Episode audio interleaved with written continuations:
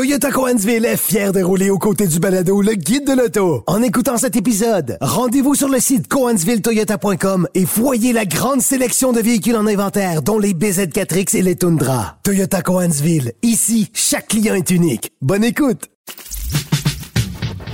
Le guide de l'auto. Avec Antoine Joubert et Germain Goyer. Antoine, la semaine dernière, tu te trouvais au Michigan, dans la région de Ann Arbor, pas pour assister à un lancement automobile, mais plutôt pour participer à un événement automobile. C'était le, moment de conduire les modèles 2023 les plus attendus avec le jury du véhicule nord-américain, euh, réparti entre la voiture, le VUS et la camionnette. Tu étais là l'année dernière, mais peux-tu nous faire, euh, nous remettre en contexte, qu'est-ce que, qu'est-ce que le NACTOY? Ben, en fait, NACTOY, c'est North American Car of the Year. C'est euh, un prix qui est remis à un constructeur automobile pour la voiture, le VUS et le camion de l'année. On définit camion par euh, châssis autonome, donc euh, évidemment authentique camion et pas...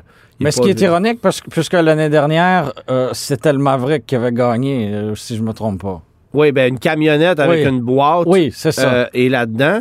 Puis ce qui est ironique aussi, c'est que le Bronco avait gagné un VUS. Et qui, lui, a un, châssis. Mais bref, tu comprends, tu comprends le principe. Alors, euh, Bon, alors, euh, on se rassemble là. On est 60 journalistes nord-américains, euh, dont 10% proviennent du Canada, qui euh, se rassemblent là. C'est pas tout le monde qui s'est déplacé pour y aller. bon, évidemment, il y a des chroniqueurs automobiles américains très, très connus, comme Doug DeMuro, comme John Davis, qui font partie du jury. John Davis se déplace chaque fois. Cette année, il avait un empêchement. Doug DeMuro, ça a été la même chose. mais euh, mais ces gens-là sont quand même euh, membres et vont quand même voter et auront la chance d'essayer les véhicules qui étaient sur place. Euh, mais pour nous, Canadiens, c'est aussi la chance d'aller essayer des véhicules que, auxquels on n'a pas nécessairement accès. Parce que surtout depuis... pas encore. ben, c'est ça. Parce que surtout depuis le début de la COVID, là, il y a un retard qui se crée. Il y a un écart qui se crée entre ce que les Américains obtiennent et ce que nous, on obtient. Euh, pour des raisons assez évidentes. Et donc, ça nous donne la chance d'aller essayer des produits là-bas euh, qui sont un peu plus exclusifs. Si tu te souviens, l'année passée, j'avais pu conduire le Hummer, euh, le GMC Hummer, qui est toujours pas arrivé chez nous. Ça fait un an qu'on l'a La camionnette Rivian aussi, tu l'avais Camionnette Rivian R1T, c'est ça. Il y, avait, il y avait plusieurs nouveautés comme ça. Les Golf GTI et R avant qu'elles arrivent encore une fois au, Canada. Exactement, avant qu'on sache qu'il y ait un rappel. oui, c'est ça. c'est bon. Mais, mais, mais j'avais pu conduire euh, ces produits-là là-bas.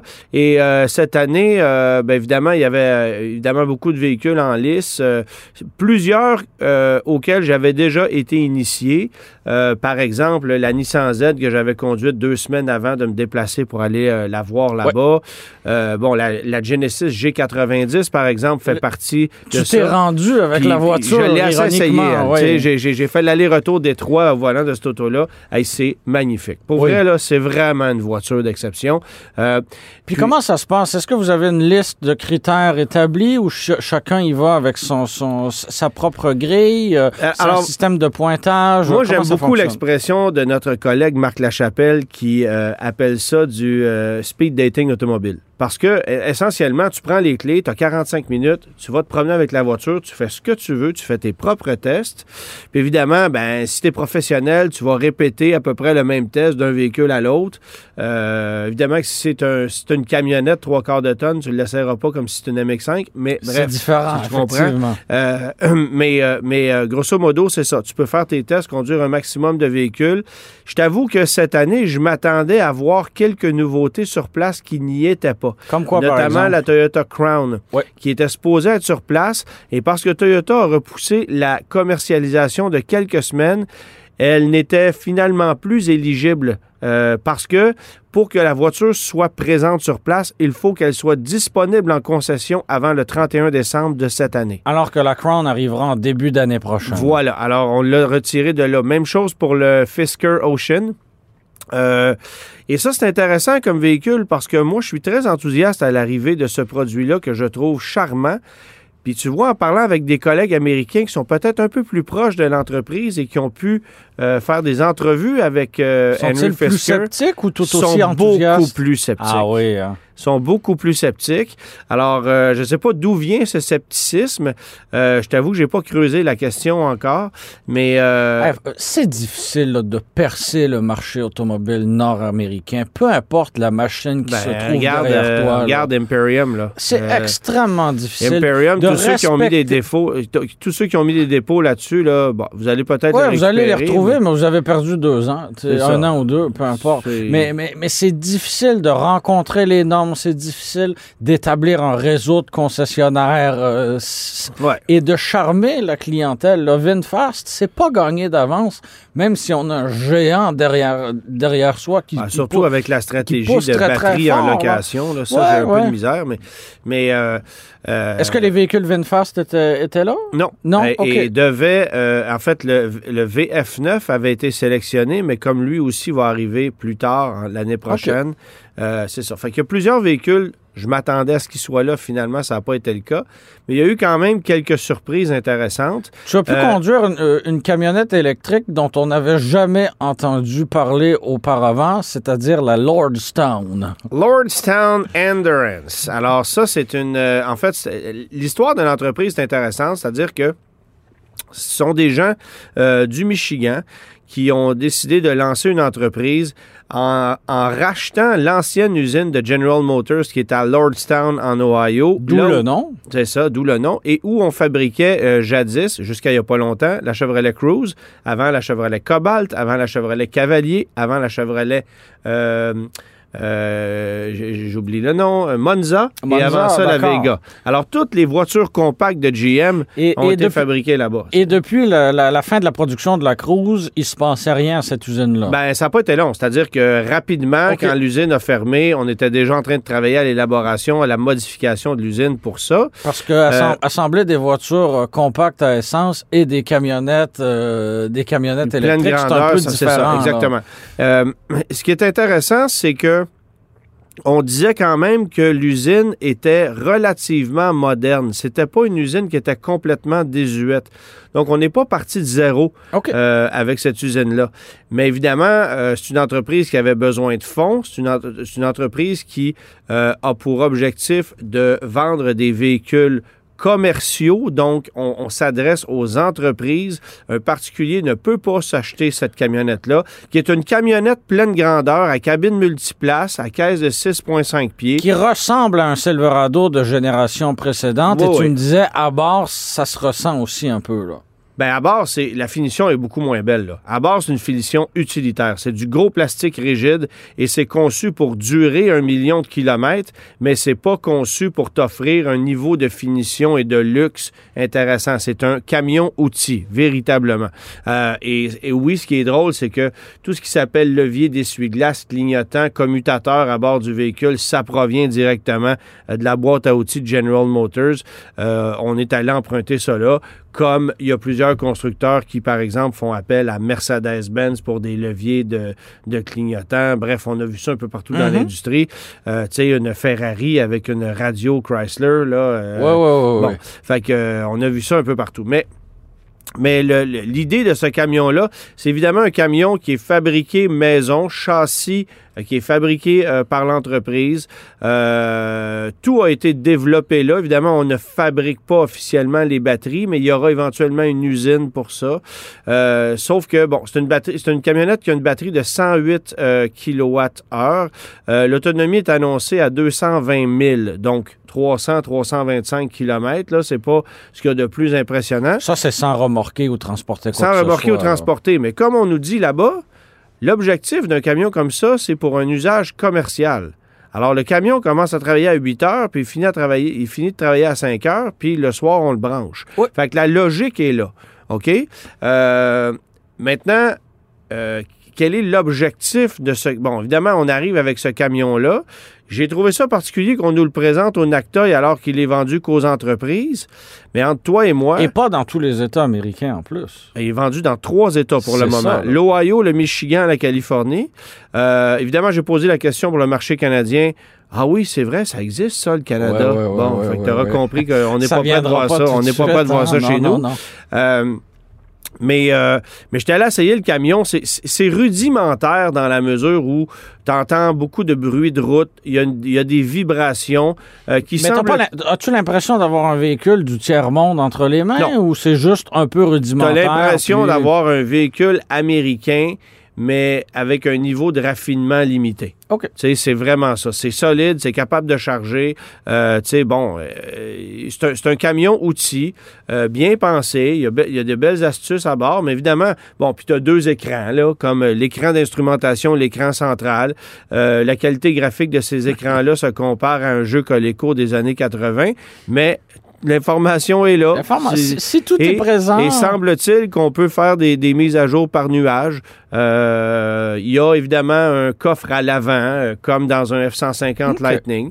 Puis évidemment, ben là, poser la question, euh, votre rival, c'est le Lightning Pro, littéralement. Ben oui. Et, à la, et la réponse a été à la différence que nous, on sera capable d'en livrer parce que Ford ne veut pas en vendre des pros, ils veulent vendre des Laria, puis ils veulent vendre des Platinum. eux, il y a une version, il n'y a pas d'option, il n'y a même pas de choix de couleur. Pour le moment, on propose le blanc. Éventuellement, pourrait venir du gris, du noir. Mais ce qu'on dit de toute façon, c'est que les entreprises qui vont acheter ça vont décorer les camionnettes aux couleurs des entreprises. Alors, à quoi bon se battre pour offrir des couleurs? Euh, est-ce que là, cette entreprise-là, dont on ne connaissait pas le nom il y a cinq minutes, euh, euh, est-ce qu'on peut imaginer qu'il y aura d'autres modèles produits par cette entreprise-là? ça, ça c'est intéressant. On va s'en tenir à la camionnette traditionnelle, entre guillemets, électrique? Bien, c'est intéressant parce que dans le contexte des essais du NACTOY, généralement, euh, you're on your own. C'est-à-dire que tu roules par, toi-même. Il n'y a pas de gens pour t'assister. Tu n'es pas encadré comme dans un lancement. Mais évidemment, parce que Lordstown veut se faire connaître, il y avait plusieurs représentants de l'entreprise là-bas, il y avait même des ingénieurs. Et moi, lorsque j'ai pris le volant du véhicule, j'ai demandé à un ingénieur de monter à bord avec moi pour que je puisse discuter avec lui. Et lui, visiblement, les relations publiques, il n'a pas encore nécessairement compris tout ce qu'il peut puis ce qu'il peut pas dire. Lui, il a tout raconté. C'est un livre ouvert. Il m'a notamment mentionné que la vibration que je sentais autour de 70 000 à l'heure sur l'autoroute, ça promenait des inverters du système électrique du véhicule. Il fallait qu'il améliore ça. Euh, il m'a nommé plein de défauts du camion qu'il fallait améliorer euh, au fil du temps. Puis euh, lui, il est là pour, euh, pour évidemment améliorer le produit, tout ça. Fait que j'ai trouvé ça intéressant. Mais il m'a aussi vendu euh, un peu d'informations, c'est-à-dire en me disant, on va aussi fabriquer une camionnette cabine simple, boîte longue, une camionnette réellement utilitaire. On va en faire des deux roues motrices parce que pour l'heure, c'est intéressant comme camion, c'est des moteurs roues. Hein. Il y a un moteur sur chaque roue et ça en fait un quatre roues motrices. Mais dans le cas de la camionnette euh, à caisse, euh, à caisse longue avec la petite cabine. Ben là, ça pourrait être une deux roues motrices, donc avec deux moteurs à l'arrière. Euh, ça, ça, viendrait changer la donne un peu. Mhm. On parle d'un VUS aussi qui pourrait ressembler à, à un Suburban euh, façon utilitaire. Donc, tu te souviens des anciens Suburban qu'Hydro-Québec achetait? Oui, oui, oui, Ça pourrait ressembler des, des un banquettes en vinyle, des roues en acier. un, truc, un truc de ce genre-là et un fourgon commercial. Tout le monde abandonne le marché de la fourgonnette en ce moment. On se comprend, on comprend mal pourquoi, parce que la demande n'a jamais été aussi forte. Il des Amazones de ce monde qui en ont besoin comme jamais, mais Ford abandonne le Transit Connect. Euh, Ram abandonne le ProMaster City. C'est écrit dans le ciel que, euh, que bon, c'est écrit dans le ciel que le Ram ProMaster, le, le, le, le fourgon, euh, il y a quelque chose qui va se passer avec ça, là, parce que si tu veux en commander un demain matin, c'est plus de deux ans. Le Transit, c'est énorme. Le Transit, c'est pas parce qu'on n'en fabrique pas, c'est parce qu'on les garde tous aux États-Unis. ici au Canada, il y en a pas là, fait que c'est ça qui crée la rareté.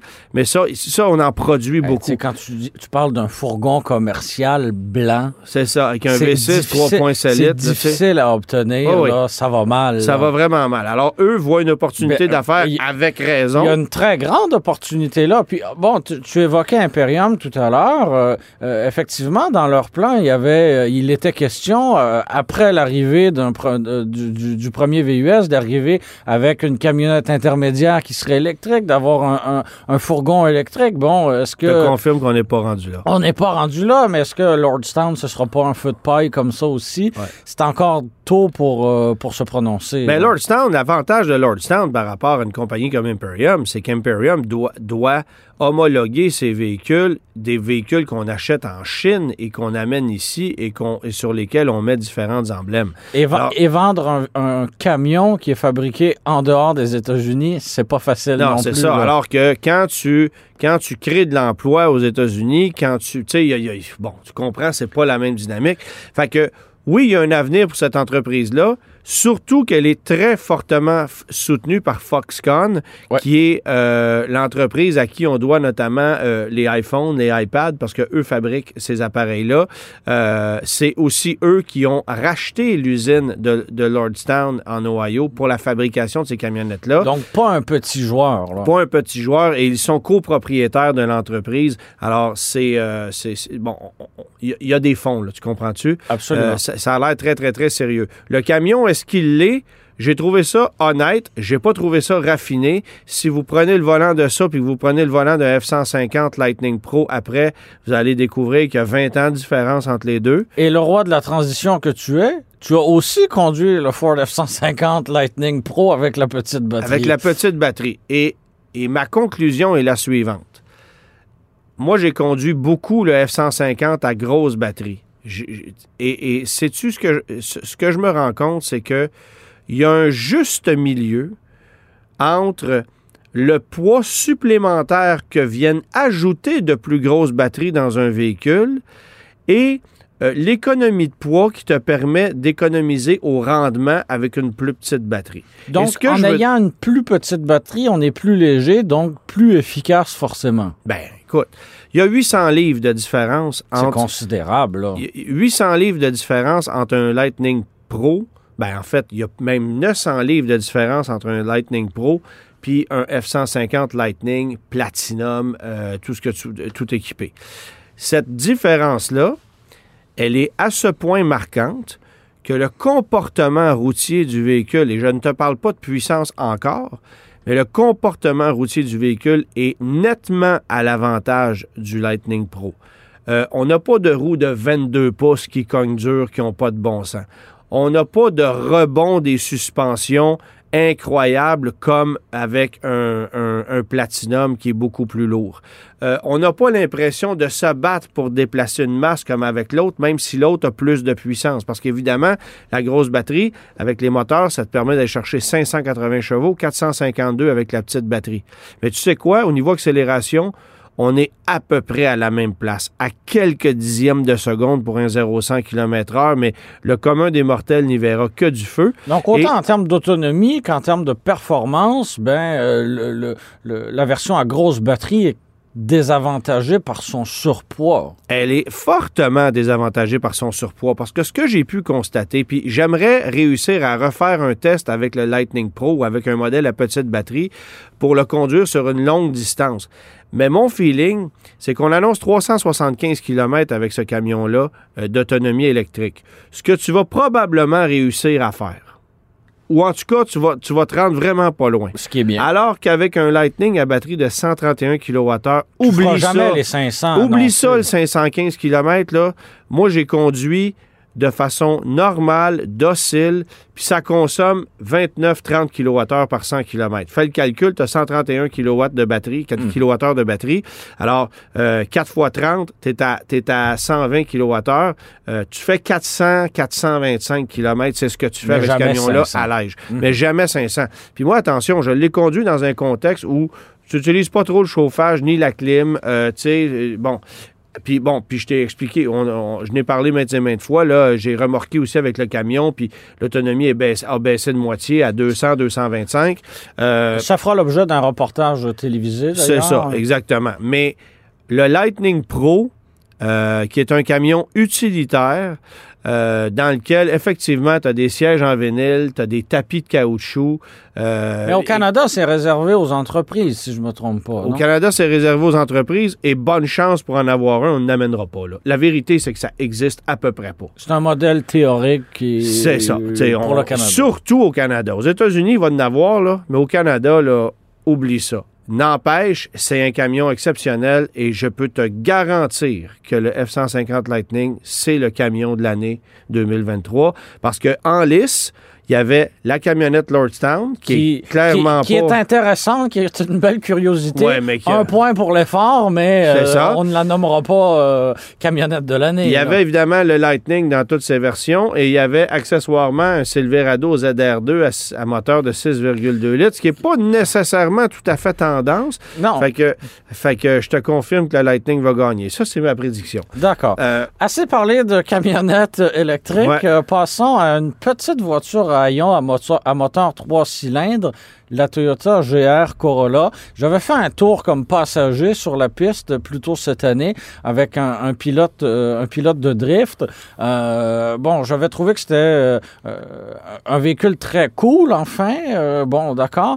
Mais en même temps, la sonorité, ça m'avait énormément déplu. Quand j'étais monté à bord et que j'avais vu le même intérieur que dans une Corolla ordinaire, j'étais un peu resté sur mon appétit, mais j'avais pas pu la conduire. Ce que toi, tu as pu faire, qu'est-ce que tu en as pensé? Ben moi, je l'ai pas conduit sur une piste, ça Non, mais tu, as pu la conduire euh, véritablement. Alors, euh, vous pourrez aller lire sur le site du Guide de l'Auto l'essai de mon collègue Marc Lachapelle qui l'a conduite là-bas aussi.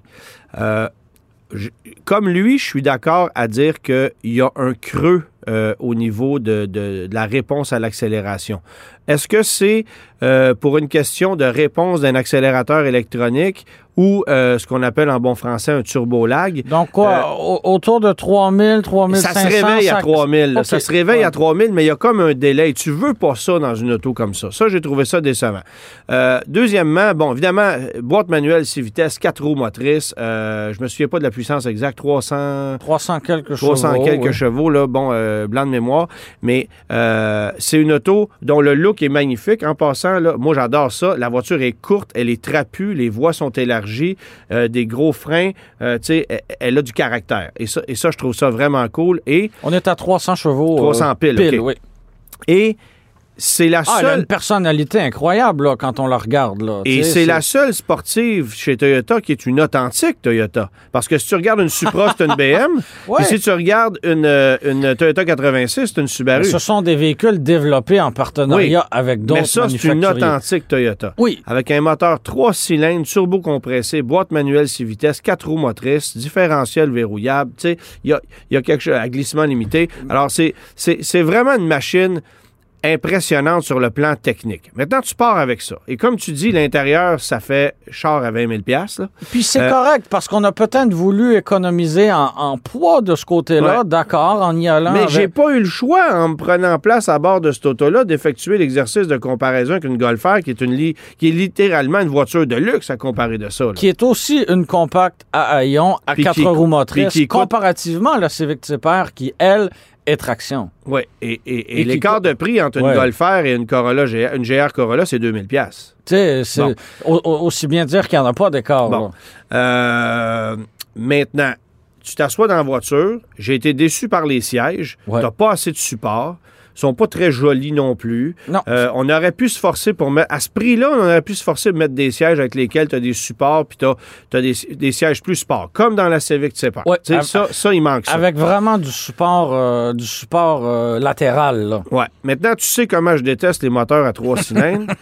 oui. Écoute, c'est surprenant ce qu'ils ont fait avec ben, ça. Ça s'est réveillé pas à peu près. Ça frappe l'imaginaire. Et j'ai très hâte de voir comment cette voiture-là va se comporter dans la neige particulièrement parce que... Euh, Avec quatre roues motrices, ça devrait être assez ça. la, voiture, la voiture a vraiment l'air conçue pour euh, pouvoir euh, être brassée en... Autrement dit, tu regardes le look, tu regardes comment elle est conçue, tu regardes comment la voiture est protégée au niveau sous-bassement. C'est pas juste une voiture de piste. C'est une, une vraie auto de tous les jours que tu peux exploiter. C'est sûr que le prix est élevé, mais... Est-ce que tu penses que... La chose la plus cool de cette auto-là, tu sais c'est quoi? C'est que c'est une voiture cool, c'est une voiture rare, puis c'est une voiture que Toyota fabriquera pas deux fois. Non, On vient pas de partir une légende qui va durer pendant 25 ans, c'est évident que non on va faire une GR Corolla pour cette génération et fort probablement qu'après ça, il n'y en aura pas d'autres. Ou elle sera électrique. Puis, de toute façon, c'est une ou deux unités par concession. Oui, oui la distribution est très, très limitée. Est-ce que tu peux penser que des euh, anciens acheteurs de euh, Subaru WRX STI, par exemple, pourraient se procurer cette voiture-là, sachant que la STI n'existe plus? Ou on n'est pas... Euh, on n'est pas C'est pas le même ADN, mais oui. OK.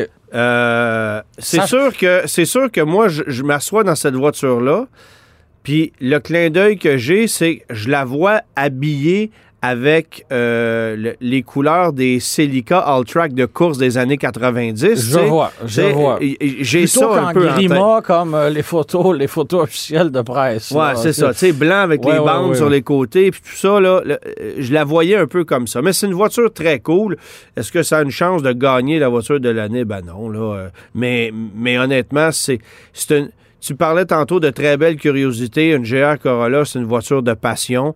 Euh, c'est une voiture sans compromis aussi. Oui. Euh, mais c'est certainement pas aussi aiguisé et, précis au niveau de la conduite qu'une Civic Type-R, dont j'ai pas le droit de te donner mes impressions ah. parce que ça a l'air qu'il y a un embargo. Ça, ça suivra plus tard. C'est ça. Enfin, bref. Euh, tu as aussi conduit un VUS électrique, le Audi Q4. plusieurs, en fait. Oui, plusieurs. Le Lyric, le Aria, il y en avait... Euh, concentrons-nous tout de suite sur euh, le Audi Q4 e-tron euh, qui, qui, arrivera au Canada bientôt ou on devra patienter? Il est déjà disponible est déjà depuis... Disponible. On a commencé à en livrer depuis à peu près un mois chez les concessionnaires. La version que moi, j'ai pu conduire là-bas, c'est une version Sportback qui est très fortement désavantagée au Canada par le fait que euh, son prix de départ étant au-delà des 60 000 il est non subventionné, alors que le modèle régulier est totalement subventionné parce qu'on a une version à 59 950. Est-ce qu'on fera comme on a fait avec le XC40 Recharge et le C40 Recharge, c'est-à-dire d'offrir à la deuxième année de commercialisation une version un peu moins chère, purement théorique, puis... Euh, Faudrait qu'on le fasse, mais mon feeling, c'est que de toute façon, on les vend pareil. Ben oui, bien sûr. J'ai parlé euh, à notre ami Éric Tremblay de chez Audi euh, Parc Avenue sur la rive sud de Montréal, qui nous disait, qui me, qui me mentionnait qu'actuellement, il entre en concession entre 8 et 10 Q4 et Tron par mois. On a plus de 400 commandes. Ça finira jamais. Fais le hein? calcul, là. Tu, tu vas te faire livrer ton Q4 en 2027 si tu commandes aujourd'hui. Ça n'a pas de bon sens. Cependant, le Q4, on le sait, on était, on était tous un peu, euh, bon, OK, c'est un, un ID4 euh, de luxe, là, à la sauce Audi. Rien à voir. Rien à voir dans la conduite. Même si c'est la même plateforme, les mêmes batteries, les mêmes moteurs électriques, même si tout est pareil. La même puissance, la même façon de gérer la puissance, mais... Est-ce qu'il est assemblé en Allemagne ou il est assemblé, il est assemblé en Allemagne? Euh, là où, euh, Oui, c'est un véhicule allemand, donc évidemment, disponibilité qui est, qui, qui, qui est problématique. Puis pourquoi ça a pris autant de temps à ce qu'on le reçoive? C'est aussi parce que euh, on se bat pas juste avec les États-Unis, mais avec l'Europe pour, l'obtenir.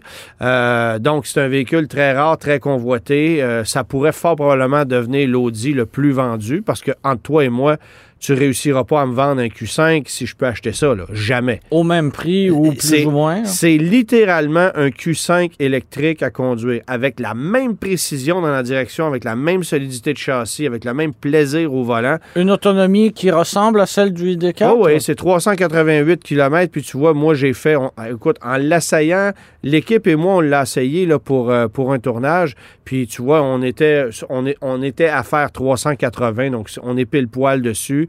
Euh, et tu vois, je me suis envenu au bureau ce matin avec le véhicule. J'ai activé le chauffage.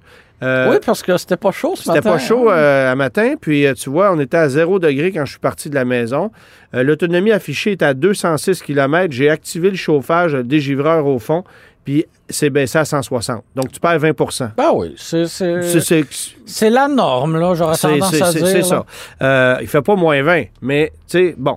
Euh, parle pas de ça. Parle pas de moins 20, s'il te plaît. Mais, pas, pas, encore. Je veux juste te dire qu'autant l'ID4 me, autant l'ID4, autant l'ID4 pour nous n'est pas une Volkswagen, Ben, c'est ça. autant le Q4, semble-t-il, Oui, est un vrai Audi. C'est ça.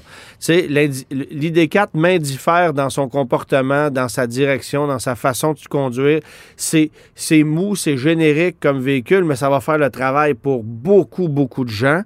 Euh, ben, en fait, l'ID4 est, à, est au Tiguan ce que, Ouais. ce que euh, le, le Q4 e-tron est au Q5, par exemple. On est vraiment là. OK. Tu sais, OK. autant un, moi, un Tiguan, là, ça, ça m'excite comme un bol de Cheerios, mais euh, Je comprends. Je comprends tout ça. on est exactement. Fait que, puis, je, je veux, te- je, je veux te parler brièvement de deux véhicules Oui. qui m'ont amèrement déçu. Le. Nissan Aria, Oui.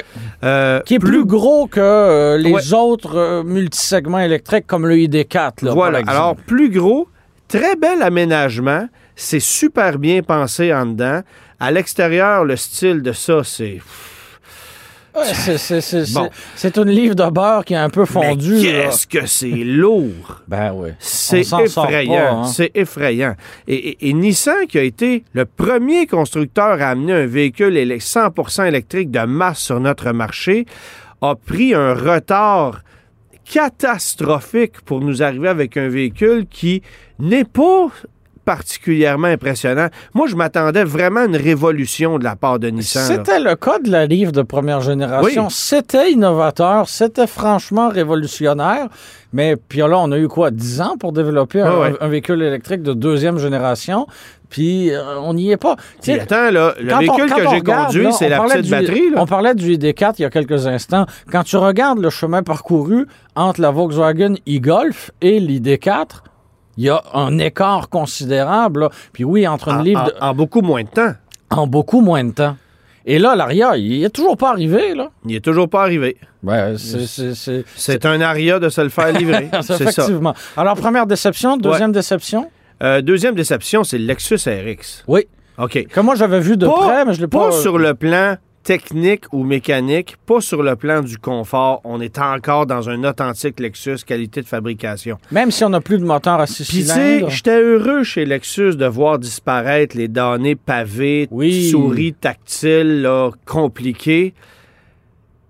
Mais on a été assez sans dessin pour aller te placer des boutons sur le volant qui vont te permettre de gérer l'instrumentation et les. Donc, par exemple, si tu veux remettre à zéro l'odomètre journalier, si tu veux aller euh, modifier ta musique dans, le, dans, dans l'instrumentation centrale, si tu veux avoir ta cote de consommation moyenne ou en temps réel. Bref, peu des, importe- des manipulations quotidiennes. Peu importe ce que tu veux faire dans ton, dans ton bloc d'instrumentation, eh bien, tu as des boutons sur le volant. Les modifications, se font visuellement à travers la visualisation tête haute dans le pare-brise, donc une information numérique qui est reflétée dans le pare-brise. Et ensuite, tu vois les changements dans, le- dans, dans l'instrumentation. Mais tu ne peux pas dire, je- tu regardes l'instrumentation puis tu le fais avec les boutons directement. faut que tu passes par le heads-up C'est display. pour ne pas que tu quittes les yeux de, de- de la route. Euh, Une Est-ce idée- que tu as des verres euh, polarisés? Ben, t'as tout compris. Moi, je conduis avec des lunettes soleil. Alors, euh, oublie ça, tu vois rien. Ouais. C'est compliqué, là, ça n'a aucun bon sens. Tu sais, les Allemands, on, on a longtemps dit ça. Pourquoi faire simple quand tu peux faire compliqué? Ouais. Lexus, là, A tout compris ça. tu sais, écoute, ça n'a aucun sens. C'est un deal breaker pour moi. C'est c'est trop compliqué, là. J'ai- Ouais, on n'est pas des ingénieurs informatiques, là. Regarde, là, c'est- Faites ça Qu'est-ce que c'est ça? Tu sais, c'est- ça n'a aucun bon sens. Fait que, fait Entre- que ça, ça a été euh, deux, deux véhicules qui m'ont euh, qui m'ont un peu déçu, ouais. En 30 secondes, en terminant, tu nous as parlé de tes prédictions pour la camionnette de l'année qui serait le F-150 Lightning, voiture de l'année selon toi et VUS de l'année selon toi. Oh my God. Euh, VUS, j'ai vraiment aucune idée. On a eu la, on a eu la discussion, là. Il y a beaucoup de possibilités. Euh, c'est très, très, très difficile à dire. Et pour, et, et pour la voiture de l'année Pour la voiture, je t'avoue que j'ai... En tout cas, si elle ne gagne pas, elle va être dans le trio de tête. C'est la, G90. la G80. G80? C'est- Ça sera pas... La G80 100% électrique Ah, je vois. a été un coup de cœur pour tout le monde là-bas. La G90, c'est trop, c'est trop niché comme voiture, je pense. Mais la G80 est une bagnole qui a impressionné bien des gens, 100% électrique.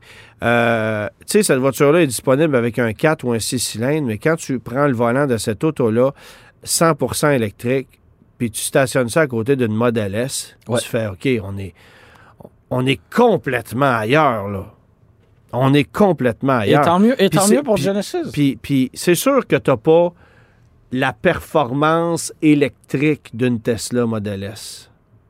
Mais à quel point tu as besoin d'avoir ce niveau d'autonomie? À quel point tu as besoin de boucler le 0-100 en 3 secondes? À- sais, personne, c'est ça, personne, c'est ça, je veux dire. personne. donc, euh, euh, je pense que cette voiture-là a des chances. Euh, sinon, écoute, dans les voitures, est-ce que j'avais, est-ce qu'il y avait un véritable coup de cœur? Je suis obligé de te dire qu'il y a bien des gens qui ont été impressionnés par le CRV hybride. Ah Et oui. j'espère du plus profond de mon cœur que ce véhicule de 51 000 ne gagnera pas parce que le prix n'a pas d'allure. Mais. C'est quand même un produit convaincant aussi. Le prix n'a pas de bon sens. Puis aux États-Unis, il y a deux versions de l'hybride. Oui, ce qu'on n'a pas au Canada. J'ai essayé une version Sport Touring là-bas, hybride. Euh, mais, euh, mais bref, à. Et, et quand est-ce qu'on connaîtra les résultats? Euh, les résultats finaux vont être dévoilés en janvier. euh, première semaine de janvier, on avait d'habitude. Au Salon de l'Auto de Détroit, Oui, mais là, mais le Salon ça. de l'Auto de Détroit est un peu plus tard. Et ça se fera pas au CES. Ça se fait à Détroit. Fait que, Oui. voilà. Merci beaucoup, Antoine.